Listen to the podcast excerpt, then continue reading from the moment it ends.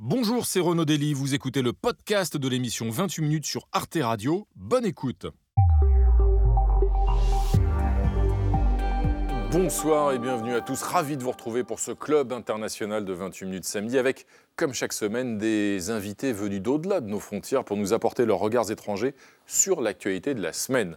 Au programme ce soir, l'ONU dans la tourmente depuis que des employés de son agence pour les réfugiés palestiniens sont accusés d'avoir participé au massacre commis par le Hamas le 7 octobre. Une dizaine d'entre eux ont été limogés. 17 pays donateurs, dont les États-Unis, l'Allemagne ou le Royaume-Uni, ont suspendu leur versement et l'OMS redoute le pire. This is population that is starving to death. This is a population that is being pushed to the brink. Um, and they are not parties to this conflict. And that is at the core of this. Alors est-il euh, imaginable de stopper cette aide humanitaire indispensable aux populations au vu de la situation catastrophique à Gaza? Mais comment garantir que ces versements vont vraiment aux réfugiés et ne sont pas détournés par le Hamas? Nous accueillerons également notre invitée du samedi, Malène Ridal, une conférencière franco-danoise en bien-être. Elle va venir nous donner une leçon d'empathie. Et oui, ça s'apprend l'empathie et c'est bien utile pour supporter votre voisin, votre collègue ou celui qui vous agace là, juste à côté de vous, sur le canapé. Et puis nous retrouvons en fin d'émission l'éblouissante Alix Van P, bien sûr. Salut Alix. Salut Renaud. Alors quoi de neuf au programme ce soir? Eh bien ce soir, je vais vous parler de crustacés à 10 pattes qui ont pris l'habitude de s'installer délire domicile dans des déchets en plastique. Et là, je parle des Bernard l'ermite, terrestre, vous verrez. Quelle bonne idée. À tout à l'heure, Alix. C'est le Club international de 28 minutes samedi. Ça commence tout de suite.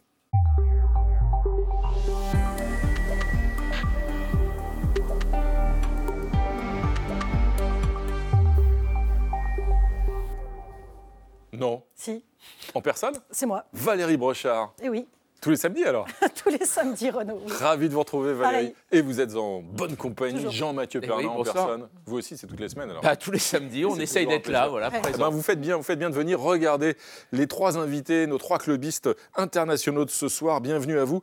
À mes côtés, Ketevan Gorgestani. Bonsoir. ravi de vous retrouver. Vous êtes, alors rappelons-le, géorgienne, américaine et française, et vous êtes journaliste à France 24, ancienne correspondante à Washington. À vos côtés, Hans Stark. Bonsoir. Willkommen, Hans, Danke. car vous êtes allemand. Aussi. Et ouais, vous avez mon allemand. professeur, et vous êtes aussi, rappelons-le, professeur de civilisation allemande à Sorbonne Université et conseiller pour les relations franco-allemandes à l'IFRI. Et là-bas, j'aperçois notre ami Richard Verly. Bonsoir Renaud. Bonsoir, comme on dit en Suisse. Absolument. Bienvenue à vous, Richard. Vous êtes correspondant à Paris du quotidien suisse Blick. Et je vois que Valérie a les couleurs du drapeau suisse. Absolument, elle savait que vous veniez. C'était pour vous faire honneur, Richard. Évidemment. Et au pupitre, on retrouve notre ami Pierre Kroll. Bonsoir, dessinateur de presse. Pierre, vous dessinez, rappelons-le, pour le quotidien belge Le Soir, l'hebdomadaire belge Ciné Télé Revue. Et vous avez publié aux arènes une bande dessinée qui s'intitule Le vrai du fou. Tout de suite, on commence avec la première actualité de la semaine, Valérie. C'est donc la crise agricole qui s'est invitée au Conseil européen. Oui, Renaud, ils ont convergé sur Bruxelles. Plus de 1000 tracteurs encerclaient la capitale belge ce jeudi. Parmi eux, des dizaines de Français, mais aussi des agriculteurs néerlandais, allemands, tous venus bousculer l'ordre du jour du Conseil européen qui rassemblait les chefs d'État de l'UE sur la question de l'aide financière à l'Ukraine, alors que la veille, la Commission européenne cédait sur les jachères et les importations ukrainiennes. Euh, Richard Verdi, que peut encore faire euh, l'Europe pour répondre à la colère euh, agricole Europe qui, rappelons-le, finance aussi les agriculteurs. C'est là tout le paradoxe de la situation? Elle peut ralentir euh, la transition écologique. Au fond, c'est ça qui est en train de se décider. C'est ça qu'a obtenu notamment Emmanuel Macron lors de ses apartés avec la présidente de la Commission. C'est ce qu'elle avait annoncé en accordant une dérogation sur les jachères. Oui. Donc on va gagner du temps. Mais il, il est vrai que de toute façon, la transition écologique va être coûteuse. Elle l'est pour les industriels, on en parle souvent. Elle l'est pour les agriculteurs. Mais on voit bien qu'il y a un problème de rythme et d'adaptation. C'est ce qui est en jeu aujourd'hui. Alors actuellement, il y a- il y, a neuf pays un peu hein, où vraiment les agriculteurs sont euh, mobilisés. Euh, Hans Stark, c'est vrai que le mouvement français a pris exemple sur le mouvement euh, allemand hein, qui avait de l'avance. Euh, où ça en est aujourd'hui euh, en Allemagne? Est-ce que la situation est réglée d'ailleurs? Bon, d'abord, le franco-allemand marche puisque l'un s'inspire de l'autre. C'est vrai. On est, en, on est en phase. Le fameux couple est Je en suis pleine forme. suffisamment heureux pour le souligner. Alors, en Allemagne, le mouvement n'est pas terminé puisque le gouvernement Scholz n'a pas cédé euh, aux demandes des agriculteurs allemands. Et d'ailleurs, il ne pouvait pas céder parce qu'il n'en a pas les moyens. Euh, la Cour constitutionnelle a privé le gouvernement Scholz de 60 milliards d'euros, c'est beaucoup, dont 17 rien que pour euh, l'année 2024. Sur, sur, le carburant, le Et gouvernement notamment sur, euh, le, sur la subvention pour le diesel agricole. Là, le, le Bundestag vient de voter hier, vendredi euh, 2 février, euh, son budget. Et ce budget prévoit donc une augmentation de la pression fiscale sur le diesel agricole. Donc, ils n'ont pas eu gain de cause. D'accord. Tout simplement parce qu'on est dans une situation de coupe sévère Mm. euh, au niveau budgétaire et euh, on ne peut pas tout porter en termes d'allègements fiscaux, etc., sur l'agriculture. Ketevan Gorgistani, on l'a vu aussi avec la mobilisation des agriculteurs européens à Bruxelles et les questions qui ont été posées donc, aux dirigeants de la Commission ou aux chefs d'État. Euh, il y a aussi des, des sujets qui dépassent même le cadre européen, c'est la négociation des fameux accords de libre-échange qui inquiètent les agriculteurs européens et notamment français, notamment le, le Mercosur en négociation avec les, un certain nombre de pays d'Amérique latine où la France a réaffirmé son opposition euh, à ce type d'accord. Oui, la France qui était un peu leader euh, là-dessus, puisque le président Macron l'a rappelé maintes fois que euh, la France n'a pas attendu cette crise agricole pour s'opposer au Mercosur. Et donc, ils, ils essayent de, de protéger, entre guillemets, l'Union européenne avec ces mesures miroirs, parce qu'ils considèrent que c'est vraiment pas juste pour les agriculteurs européens de devoir accepter l'importation euh, de produits qui n'ont pas les mêmes règles, euh, qui n'ont pas les mêmes euh, problèmes, et que eux, ils doivent respecter certaines règles que miroir, c'est donc d'imposer aux autres d'imposer aux autres. Et l'idée, c'est ça, c'est d'imposer aux autres ce qu'on impose à nos propres agriculteurs européens. Et c'est là tout le débat. Et il y a des pays, euh, notamment l'Allemagne, je crois, qui est très en faveur de cet accord euh, de libre-échange, alors que les Français sont Oui. euh, opposés. Là-dessus, le couple franco-allemand marche pas si bien. Euh, Là, non. Sur les accords de libre-échange. c'est rare, mais là, on est en désaccord. Un, parce que l'Allemagne est un pays dont le modèle économique porte sur les exportations, mais deux, d'un point de vue géopolitique aussi. Si on fait euh, de cet accord avec le Mercosur un chiffon rouge euh, et on dit en Amérique latine, bah, écoutez, non, nous, on va faire notre, notre souveraineté européenne, et puis voilà, il ne faut pas être étonné qu'après, les pays d'Amérique latine se tournent vers les BRICS, ce qui est d'ailleurs en train de se faire déjà. Donc, c'est-à-dire d'un point de vue géopolitique, on est très malheureux lorsque le Brésil et les autres pays de l'Amérique latine se tournent vers Moscou et vers Pékin, mais là, au niveau d'un accord avec l'Union européenne, on n'en veut pas. Donc, c'est assez contradictoire. Mais alors, Richard Verlier, est-ce que ça montre, quand on a vu l'Europe reculer quand même sur deux points, est-ce que ça montre quand même une Europe fragile aussi quand, euh, bah, face aux agriculteurs, et d'autres peuvent se dire, en effet, ah bah, c'est très fragile Je ne suis pas sûr que ce soit une question de fragilité, c'est une question plutôt, je dirais, de- de ciblage, de cadrage, de calendrier. Sur le Mercosur, la Commission s'est beaucoup avancée. Elle savait que la France y était opposée. Ça n'a pas empêché le vice-président de la Commission récemment d'aller à nouveau en Amérique latine pour défendre cet accord. Je crois que la ce qu'on voit apparaître, c'est qu'aujourd'hui, un certain nombre de pays, et notamment les grands pays, ne veulent plus que la Commission fasse des pas en avant, notamment en direction du libre-échange, s'ils ne sont pas consultés à l'avance, ce qui pose une autre difficulté, c'est comment on gère les désaccords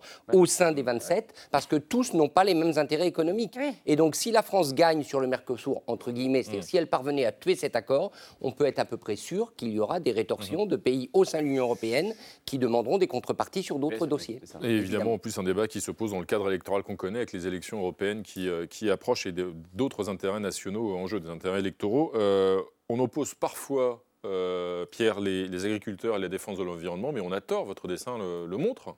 Ouais, bah écoutez, Bruxelles, j'en viens, hein, j'y ai, passé, Mm. j'y ai passé la semaine au milieu des tracteurs et je me suis fait cette petite réflexion comme ça, voilà, Voilà. un peu rigolote. Lorsqu'on bloque tout, euh, tout le trafic dans tout le pays, forcément, on pollue un peu moins, donc ils font quelque Eh chose ben voilà. malgré tout pour le climat. Voilà. Et vous avez un deuxième dessin, Et alors, un deuxième dessin que je vais euh, finir devant vous. Euh, beaucoup, en tout cas les agriculteurs belges que j'ai surtout entendus, Mm. je pense un peu les vôtres, ont l'impression que l'Europe a fait surtout beaucoup de promesses.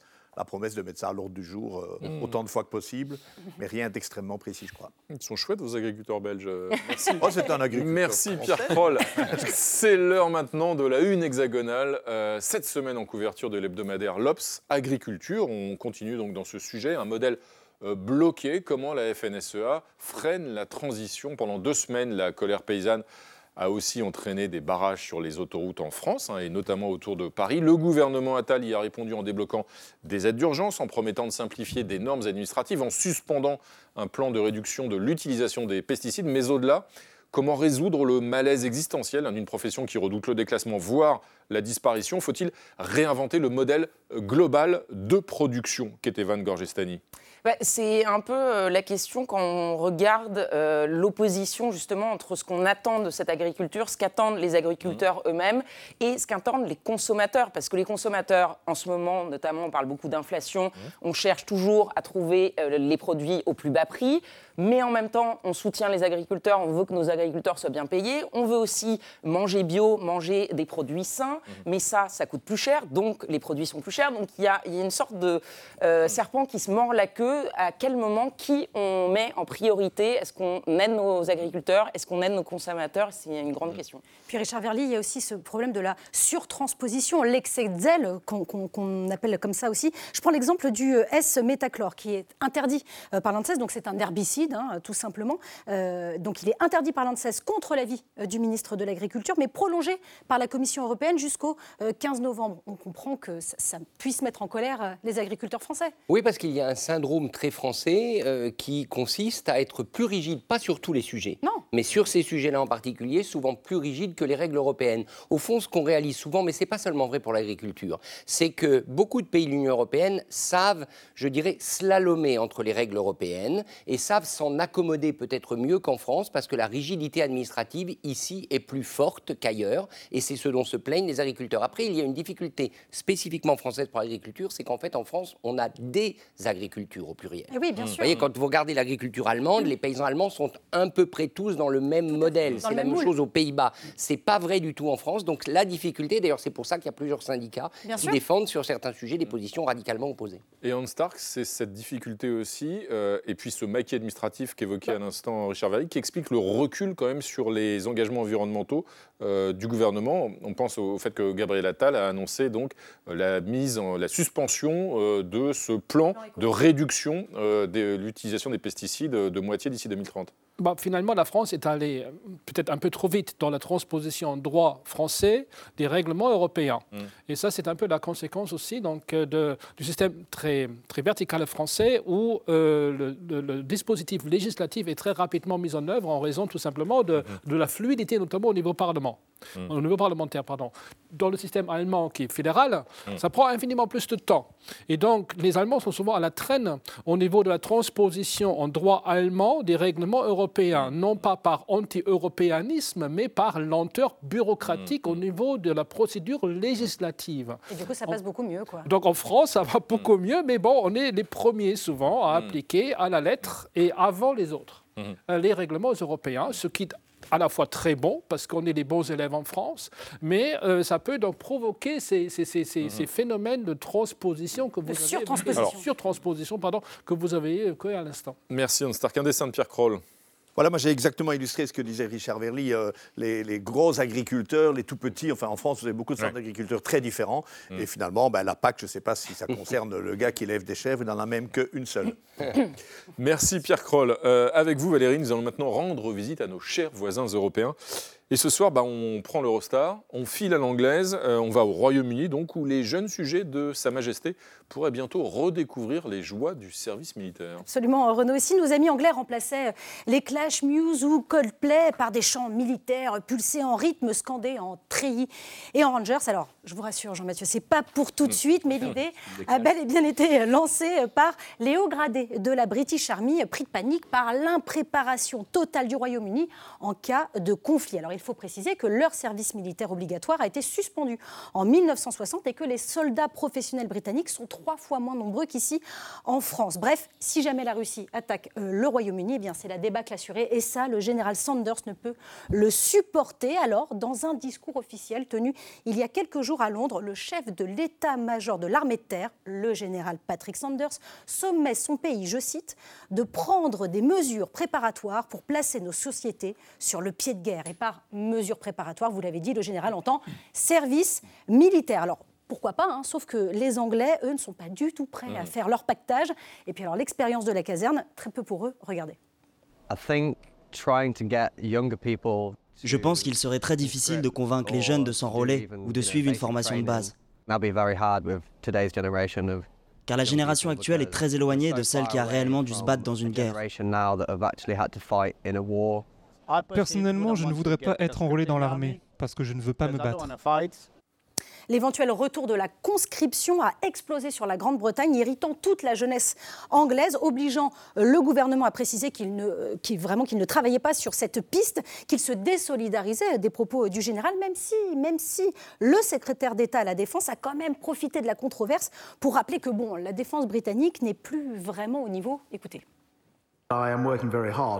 Je travaille d'arrache-pied pour m'assurer qu'à l'instar des forces armées de nombreux pays occidentaux, nous disposons des hommes et des femmes dont nous avons besoin pour nos forces armées, qualifiés au bon niveau et capables de relever ce défi. Alors Grant Chaps n'est pas militaire, mais fin stratège. Hein. Il a donc lancé l'opération du moins pire. Vous ne voulez pas du service militaire Très bien. Donnez-moi alors plus de sous euh, pour notre armée. Le secrétaire d'État à la Défense rêve de faire passer son budget de 2,1 à 2,5% du PIB euh, britannique. Alors euh, tant pis. Tant pis pour Boris Johnson qui, lui, était prêt, regardez, à, s'engager. Hein. Ah oui, mon commandant. À condition de passer chez le coiffeur d'abord. peut-être, peut-être, certainement. Un petit coup de tondeuse, certainement. A-t-il répondu quand le Daily Mail lui posait la question pour ou contre le retour du service militaire? Et vous, Hans Stark, est-ce que vous vous engagez? Non, C'est un peu tard pour ce qui me concerne. je, me dérobe, vous voyez. Euh, non, je plaisante, mais je voulais vous demander quelle était la situation en Allemagne, sachant que mercredi, au Bundestag, il en a été question du retour. C'est le même débat. Voilà, c'est le même débat, même si la situation est euh, au niveau des, du nombre de soldats moins dramatique en Grande-Bretagne, où il n'y a que 80 000 soldats sous les drapeaux euh, pour, pour une armée. Pour, pour un pays qui, qui est sorti de l'Union européenne et qui veut compenser son isolement sur la scène européenne en étant en première ligne sur les questions géopolitiques comme l'Ukraine le fait de n'avoir une armée qui d'ailleurs était pendant des années axée sur les projections de force vers l'Afrique et qui découvre aujourd'hui que le vrai enjeu, eh ben, c'est le flanc oriental de l'OTAN, euh, et qui, qui, s'est dit nous n'avons pas les moyens, nous n'avons pas les moyens pour, à, la hauteur de nos ambitions, à savoir être en première ligne, donc assumer un leadership. Donc les Britanniques veulent avoir un leadership. Donc voilà, donc ça c'est leur, leur, problème. En Allemagne, nous avons une situation qui est... Bon, un peu plus détendu au niveau du nombre de soldats, on est à 170 000, on aimerait bien passer au-dessus de 200 000, donc il y a un manque de 20 à 30 000 soldats, d'où un retour, je termine là-dessus, de du débat sur la conscription mm. avec comme modèle le modèle suédois.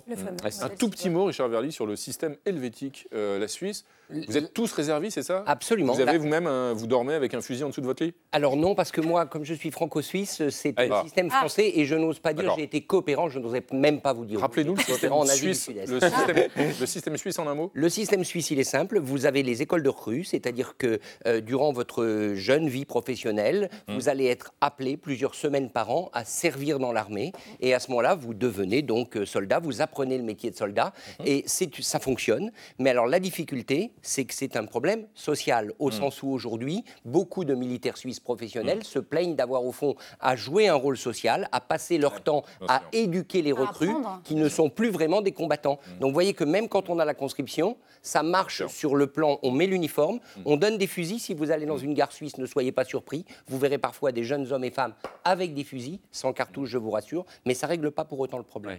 Ah, c'est pas gagné en tout cas le service militaire au Royaume-Uni, hein, n'est-ce pas Pierre Kroll? Ah ben, écoutez, ça fout la trouille tout ce que vous racontez sur des préparatifs de guerre et tout. Voilà, je reste en Angleterre. Est-ce qu'il va falloir aller rechercher Winston ah ben Churchill? On en est là? Quelle bonne idée, en effet. Merci Pierre. On va maintenant retrouver notre ami Olivier Boucreau, DRH sévère mais juste qui récompense chaque samedi son employé de la semaine. Ce soir, il se penche sur le cas du très grand Premier ministre Edi Rama d'un petit pays, l'Albanie. L'employé de la semaine met de la couleur dans la vie des Albanais et des paillettes dans celle des migrants. Attention cependant au culte de la personnalité.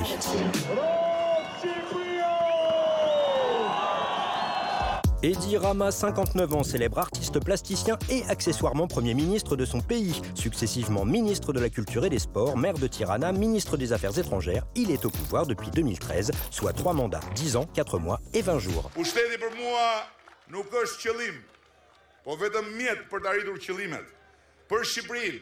Politique néolibérale, socialiste convaincu avec malgré tout une gestion centralisée du pouvoir, on est loin, très loin de la dictature communiste d'un Enver Hoxha qu'il a subi plus jeune, mais ses détracteurs parlent quand même d'un contrôle quasi total de l'appareil d'État. À surveiller.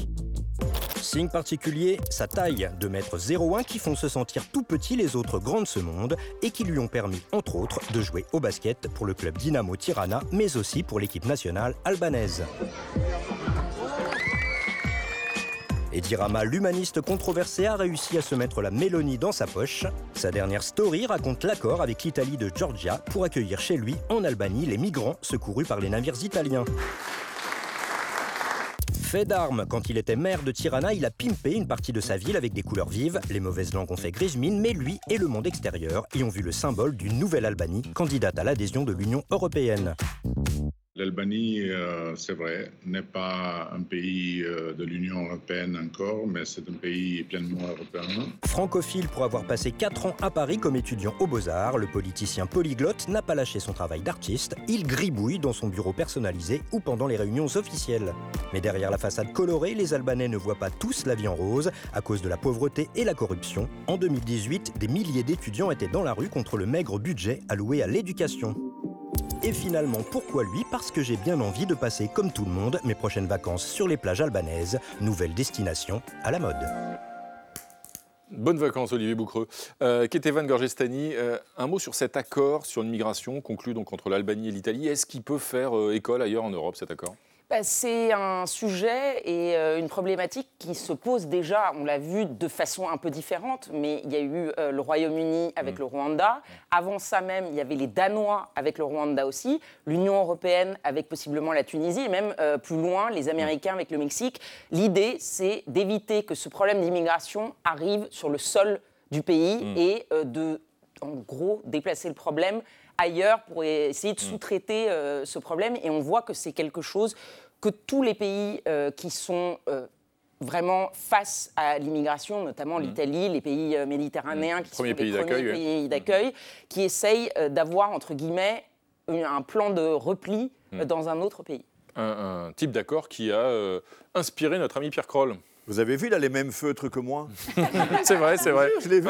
Alors, non, mais là, je fais de l'humour noir, mais Ouais. juste voilà ce qui vient d'être dit. Est-ce qu'il va faire le tour de tous les pays d'Europe que ça arrange de se débarrasser de, de ces gens-là? Merci Pierre. Valérie, nous allons maintenant aborder un autre dossier d'actualité. Ce sont donc ces accusations de complicité avec le Hamas qui ébranlent l'agence de l'ONU pour les réfugiés palestiniens. Oui, euh, oui, Renaud, 12 employés de l'UNRWA sont accusés par les Israéliens d'avoir participé aux attentats du 7 octobre. Parmi eux, deux morts, une personne toujours recherchée et neuf autres immédiatement euh, limogés. Une, enquête est ouverte, leur implication pas encore détaillée, mais prise très au sérieux par plus de 10 pays qui ont suspendu euh, leur financement, de cette agence euh, onusienne. C'est 2 millions de Gazaouis, mais aussi euh, 3 millions de Palestiniens réfugiés en Syrie, en Cisjordanie, au Liban, qui ne recevront plus d'aide alimentaire et, sanitaire. Un drame humanitaire hein, pour le patron de l'ONU. Écoutez. I underscored the importance of keeping UNRWA's vital work going to meet the dire needs of civilians in Gaza and to ensure its continuity of services to Palestine refugees. UNRWA is the backbone of all humanitarian response in Gaza. I appeal to all member states to guarantee the continuity of UNRWA's life saving work.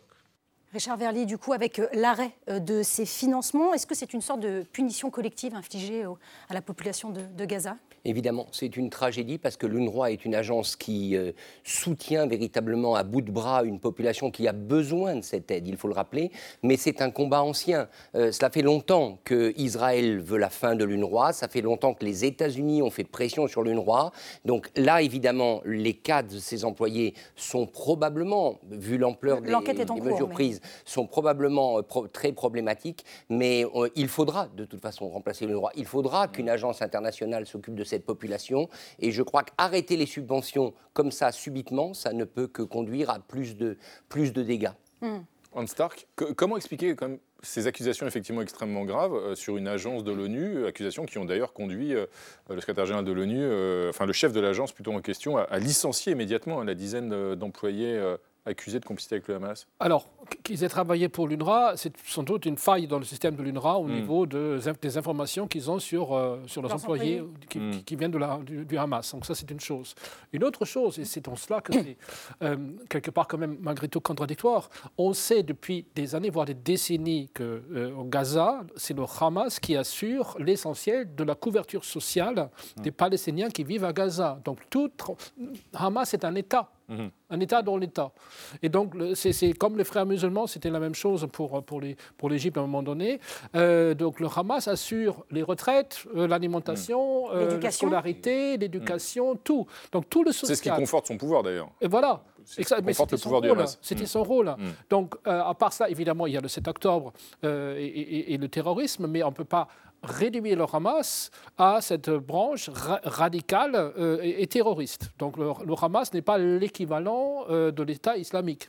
Même si c'est un mouvement terroriste reconnu comme tel par les États-Unis, par l'Union européenne, par la France, etc. J'ajoute que le recrutement est un problème pour l'ONU dans tous les pays en mmh, guerre. Mmh. Il est faux de croire que l'ONU pourrait screener tous mmh. ses employés. C'est impossible et dans de nombreux cas, ce sont les gouvernements ou les milices locales qui imposent certains employés. Euh, est-ce que ça jette aussi le doute sur l'ensemble de l'aide humanitaire finalement, sur Gaza?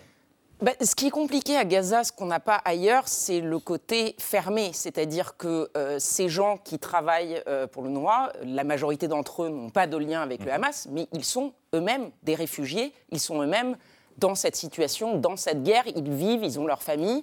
On a eu le cas aussi avec certains journalistes. Euh, il y, a, un, problème aussi de euh, comment est-ce qu'on fait quand on est dans la situation, euh, dans la même situation que les gens qu'on essaye d'aider, mm.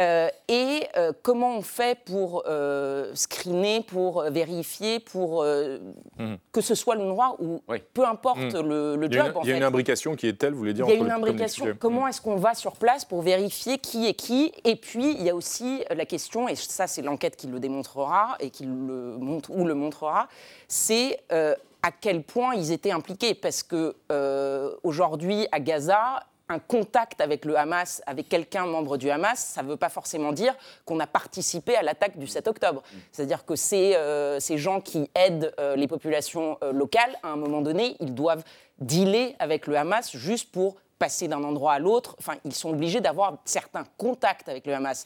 Est-ce que ça veut dire euh, totalement participer et accepter et euh, se joindre à mm. l'idéologie euh, du Hamas, c'est quelque chose de totalement différent aussi. Comment vous voyez la suite, Richard Verly, dans les 59 camps qui sont aujourd'hui gérés justement par l'UNRWA? Je pense qu'il faudra de toute manière une agence pour continuer d'apporter mm. à ces gens l'aide indispensable. L'UNRWA, elle a le réseau, elle a la structure, elle existe. Donc imaginez qu'on va pouvoir supprimer tout ça. Moi, je n'y crois pas. Par contre, pour l'instant, les versements sont suspendus. Hein. Ils Absolument. Ils ne sont, pas définitivement Je crois qu'il hein. va y avoir des pressions, euh, peut-être des changements d'organisation de l'UNRWA, mais de toute façon, on ne peut pas abandonner les Palestiniens. Ça, c'est impossible. Il faut savoir que certains en rêvent quand même. Certains rêvent d'affamer ces populations, mais ce n'est juste pas possible. Disons quand même aussi qu'il y a un véritable conflit depuis le début entre Israël et le secrétaire général de l'ONU, mmh. Antonio Gutiérrez. Euh, très clairement, Benjamin Netanyahou voudrait le voir partir. Mmh. Et entre Israël et l'ONU entre Israël. Oui, oui de, longue date. Et euh, Antonio Guterres, lui aussi, aimerait voir euh, Benjamin Netanyahou partir du gouvernement israélien. Ça a été assez clair dans plusieurs de ses déclarations. Un dessin de notre ami Pierre Kroll. Oui, est-ce que je dois vraiment le, commenter? Oui, certains rêvent sans doute d'affamer les, les, les Gazaouis qui auraient déjà survécu aux premières bombes qu'on leur, qu'on leur envoie dessus en ne recevant pas l'aide de J'ai mis ONU parce que c'est une agence de l'ONU quand même. Hein, Merci Pierre. Euh, Jean Mathieu, oui. une semaine de plus collé le nez à l'écran, c'est du joli décidément. Vous regardez donc toujours la, la télé des eh autres semaine après semaine et cette semaine vous avez regardé la télé américaine où une bande de jeunes patrons a passé, disons, un sale quart d'heure. Eh oui, parce que c'était mercredi. Hein. toutes les chaînes d'infos du pays étaient braquées sur le Sénat.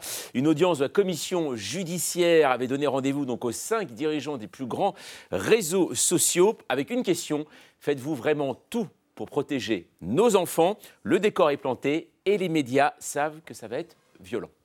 Attentions were high as five heavyweights from Meta, X, Discord, Snap, and TikTok were in front of the Senate Judiciary Committee.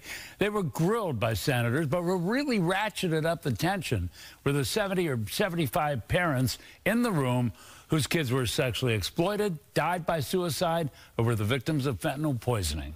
Alors déjà, cette audition, elle commence par une image rare, hein, puisque ces cinq patrons euh, rassemblés, donc on l'a vu de gauche à droite, donc Discord, euh, Snapchat, euh, TikTok, X et Facebook, au fond, avec Mark Zuckerberg. Et c'est pour lui, un moment, que ça va vraiment pas être agréable. Derrière eux, donc il y a des parents qui brandissent des photos de leurs enfants victimes d'exploitation sexuelle, harcelés, escroqués. Et les questions des sénateurs vont alors fuser, souvent sans concession, et d'un coup, la tension est vraiment montée d'un cran lorsque l'élu républicain de Caroline du Sud, Lindsey Graham, va s'adresser donc au patron de Meta, Mark Zuckerberg, d'une façon assez directe. Mr. Zuckerberg, you and the companies before us, I know you don't mean it to be so, but you have blood on your hands. You have a product. You have a product that's killing people. Voilà, c'est violent, hein, la chose euh, est dite, mais est-ce qu'on peut aller encore plus loin? Eh bien oui, on peut aller plus loin avec le sénateur Josh Hawley qui va pousser Zuckerberg dans ses retranchements. You're here, you're on national television. Would you like now to apologize to the victims who have been harmed by your product? Show them the pictures. I'm sorry, everything that you have all gone through is terrible. No one should have to go through the things that your families have, have suffered. And this is why we invest so much and are going to continue doing industry leading efforts to, uh, to make sure that no one has to go through the types of things that your families have had to suffer. Voilà, image incroyable à la télévision américaine de la part de Mark Zuckerberg, que l'on connaît comme un homme distant et froid, hein, si froid qu'il donnerait un rhume à un congélateur. Eh bien, il se fait donc humain en s'excusant auprès des parents euh, présents. Alors, il faut savoir qu'aux États-Unis, démocrates et républicains s'entendent au moins sur ce sujet, celui de légiférer. Il faut faire évoluer donc la législation protégeant les plateformes numériques de toute responsabilité juridique concernant les contenus partagés sur leur site. Une audition au Sénat qui arrive eh bien, à un moment particulier pour Facebook, puisque le, eh réseau social fête ses 20 ans. 3 hein. milliards d'utilisateurs. Et en 2004, un homme qui va inventer euh, le terme réseau social, sans qu'il sache à l'époque trop euh, bah, comment le définir. Harvard didn't have a Facebook, so that's the gap that we were trying to fill. And now we're at 100,000 people, so who knows where we're going next. Nous sommes désormais dans un autre monde et dire que j'ai toujours pas résilié mon abonnement caramel, en tout cas, il faudra peut-être que je le fasse. Mais euh, Ketevan euh, c'est vrai que cette question, une nouvelle fois, cette audition, ça pose véritablement euh, cette question de la régulation euh, des réseaux sociaux. elle est présente dans le monde entier, c'est-à-dire que les États-Unis vont s'y mettre là c'est pas encore euh, acté, mais comme vous l'avez dit, ça arrive quand même assez rarement actuellement d'avoir les républicains et les démocrates qui mm. s'accordent sur quelque chose. Donc déjà, c'est une bonne étape. Et cette section 230 qui est vraiment la régulation dont on parle et qui protège euh, les réseaux sociaux, non seulement de ce qui est posté sur euh, leur site, mais qui les protège aussi de ceux qu'ils retirent. Donc les questions de censure. Et d'ailleurs, et Donald Trump et Joe Biden ont tenté de contenir un peu cette section de 130 pour des raisons très diverses. Donald Trump, c'était euh, pour éviter la censure euh, de ce qui est euh, le discours républicain et Joe Biden plutôt pour l'inverse. la question, c'est comment on régule pour ne pas bloquer justement ce premier amendement et la liberté d'expression sur les réseaux sociaux tout en contrôlant là où ils attaquent les réseaux sociaux. C'est aussi sur le fait qu'ils disent, nous, on a déjà mis en place des choses pour essayer de calmer, mais quand ils veulent, ils montrent qu'ils peuvent enlever des contenus problématiques. Quand on voit à quelle vitesse ils peuvent enlever une photo de sein ou euh, une photo de fesses, mm. euh, on sent qu'ils peuvent le faire quand ils veulent et que pour l'instant. Et même l'origine du monde de Courbet, on s'en souvient. Voilà. Euh, merci Ketevan. Un dessin de Pierre Kroll. Oui, alors voilà, mon dessin euh, bah, évoque toutes ces victimes en 20 ans de Facebook à différents titres, les gens mis au pilori, les gens qui se sont suicidés, ceux qui sont enfermés dans cette addiction, etc. Mais vous savez que l'univers maintenant de, Zuckerberg s'appelle Meta, et j'ai mm. été frappé par le logo qui est celui de l'infini, mais un peu tordu, si je puis mm. dire. Qu'est-ce qui nous annonce un avenir infini et tordu. Merci Pierre. C'est l'heure maintenant d'accueillir notre invité du samedi, Malène Ridal, une Danoise qui vit en France, qui aime tellement notre pays d'ailleurs. Bienvenue à vous que vous en avez pris aussi la nationalité. Vous êtes désormais franco-danoise, vous avez pris la nationalité française, dites-vous, par solidarité d'ailleurs.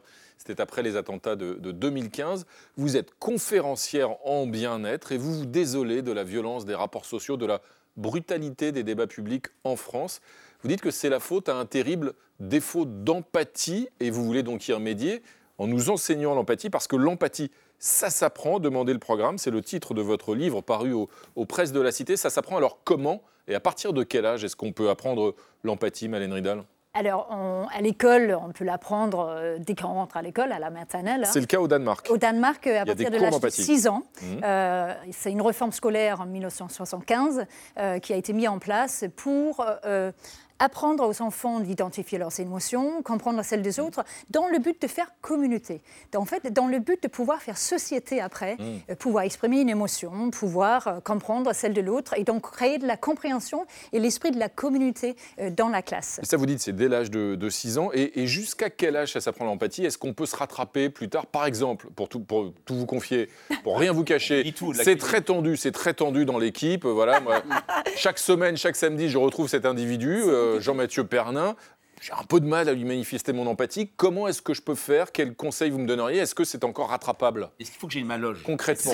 Alors, Concrètement. C'est tout à fait rattrapable. Euh, oui, absolument. Moi, je, moi, je l'enseigne aux adultes. Mhm. Et donc, c'est une. euh, Alors, pour moi, c'est une compétence qui s'apprend, notamment euh, l'empathie cognitive, c'est-à-dire la capacité de voir, comprendre et accepter les autres.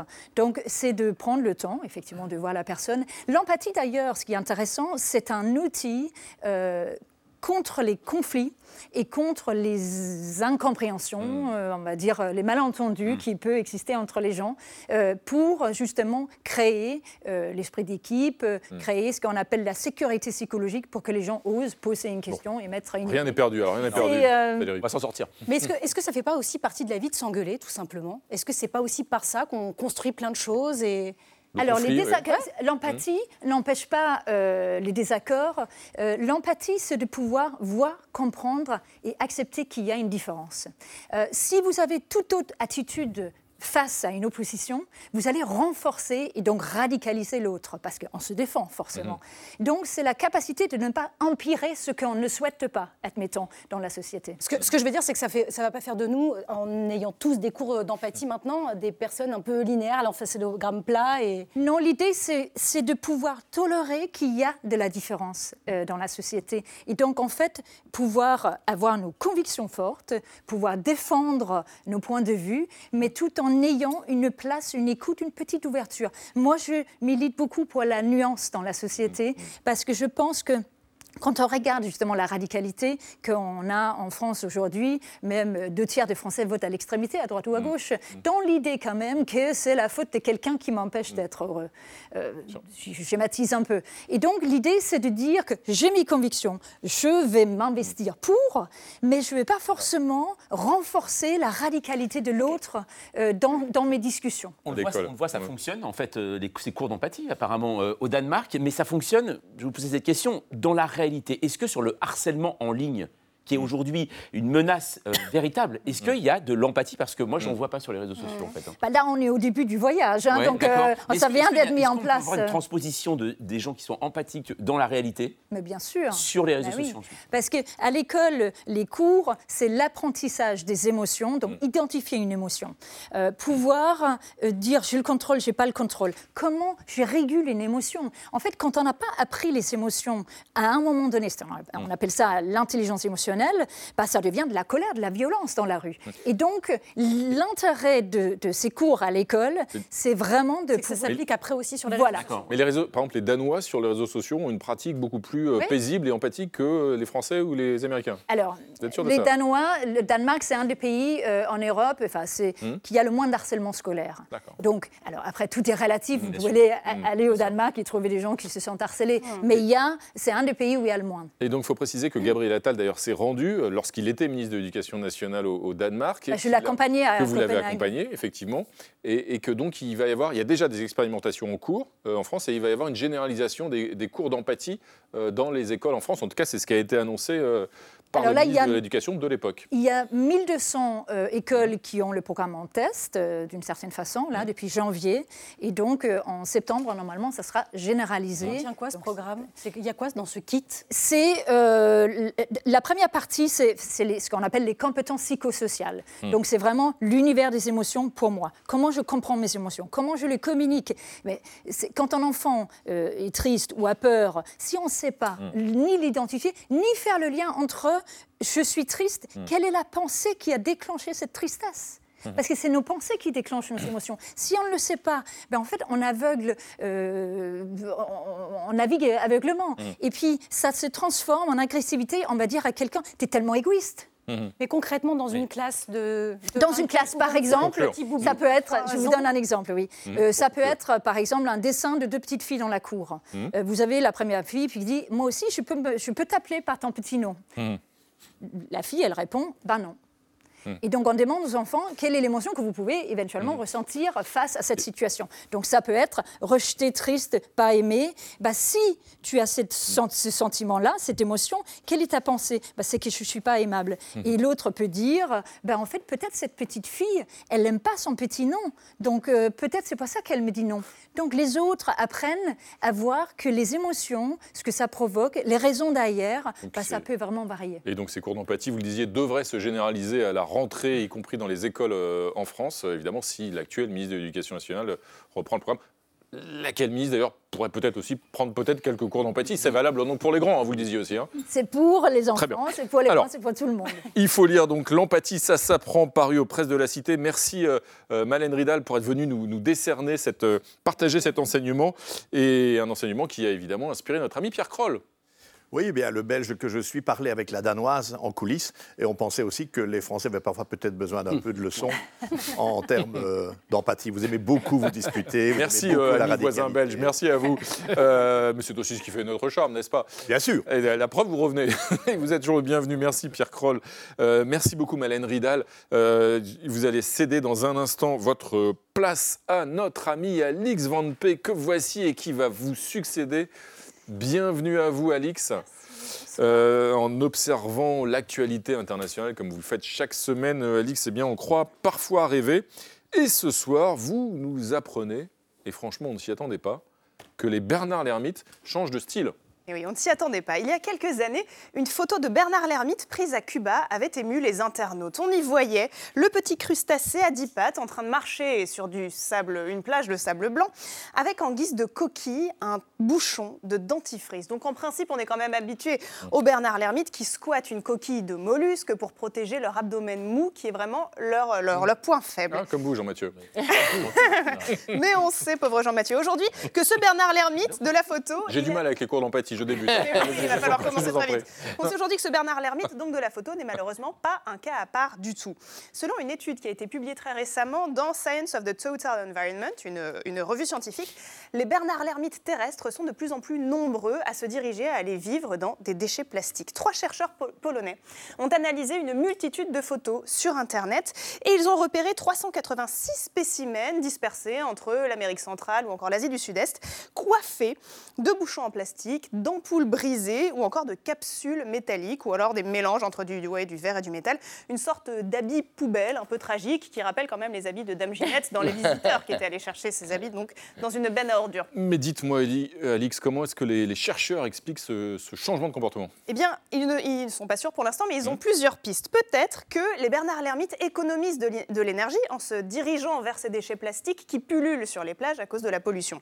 Autre théorie, peut-être qu'ils aiment la légèreté de ces déchets plastiques qui sont plus légers que les coquilles de mollusques ou encore que ces déchets humains sont tellement répandus et donc tellement banals sur les plages qu'ils forment une belle cachette contre les prédateurs. Et dans cette farandole d'hypothèses, il y en a une qui est complètement inattendue.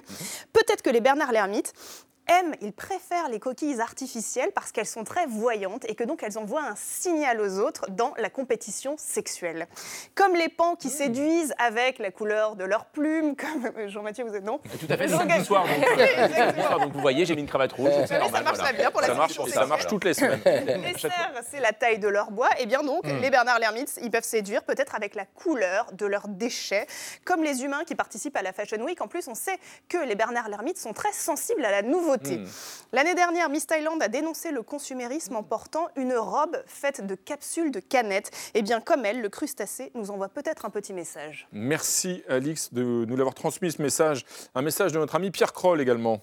Oui, je prépare un livre, figurez-vous, sur euh, l'évolution. Je connais ah bien ces histoires de Bernard. Oui, on en parlera dans un an. Oui, voilà. Eh ben, donc j'ai travaillé sur les Bernard Lermite récemment. Je connais bien cette histoire-là. Et c'est bon de rappeler aux créationnistes, parce qu'il y en a quelques-uns, hmm. que si Dieu a tout créé, ben, parfois il a quand même un peu bâclé les choses. parce que tous les autres de cette famille-là, ils ont des coquilles. Merci. Le pauvre Bernard Lermite ben, doit chercher tout ce qu'il trouve. Merci pour ce rappel euh, nécessaire, Pierre Kroll. On va maintenant retrouver un individu facétieux, toujours avide de découverte, David Castello-Lopez. Il examine chaque semaine des questions très, très intéressantes. Et ce soir, lui aussi, qui est un ami des bêtes, pose une fois encore une grave question. Faut-il avoir peur des superports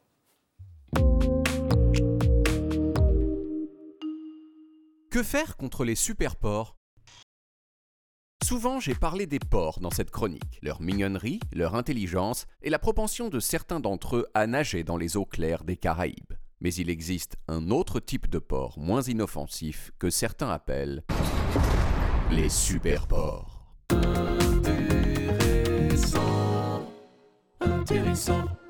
Dans les années 80 au Canada, des éleveurs de porcs ont croisé des sangliers avec des cochons domestiques dans la perspective, entre autres, de produire des animaux plus résistants. Les porcs obtenus étaient plus puissants que les porcs normaux, plus gros que les sangliers et pouvaient résister en se cachant sous la neige aux températures glaciales de l'hiver canadien. Des versions upgradées des porcs domestiques donc qu'on a appelées les super porcs.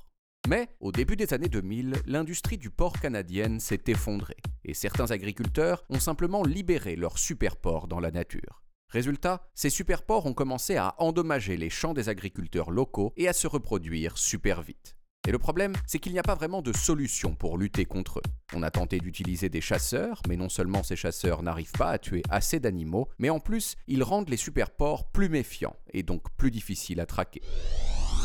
L'une des méthodes pour les trouver, c'est d'utiliser ce que certains appellent des porcs Judas. On capture un super porc, on met sur lui une balise GPS et on attend qu'il rejoigne un groupe de ses congénères, ce qui permet de localiser un grand nombre d'entre eux à la fois. Mais, selon Ryan Brook, chef du projet de recherche sur les cochons sauvages canadiens à l'université de Saskatchewan, les super porcs sont à présent si nombreux que les éradiquer est impossible. Et il faudra donc apprendre à vivre avec.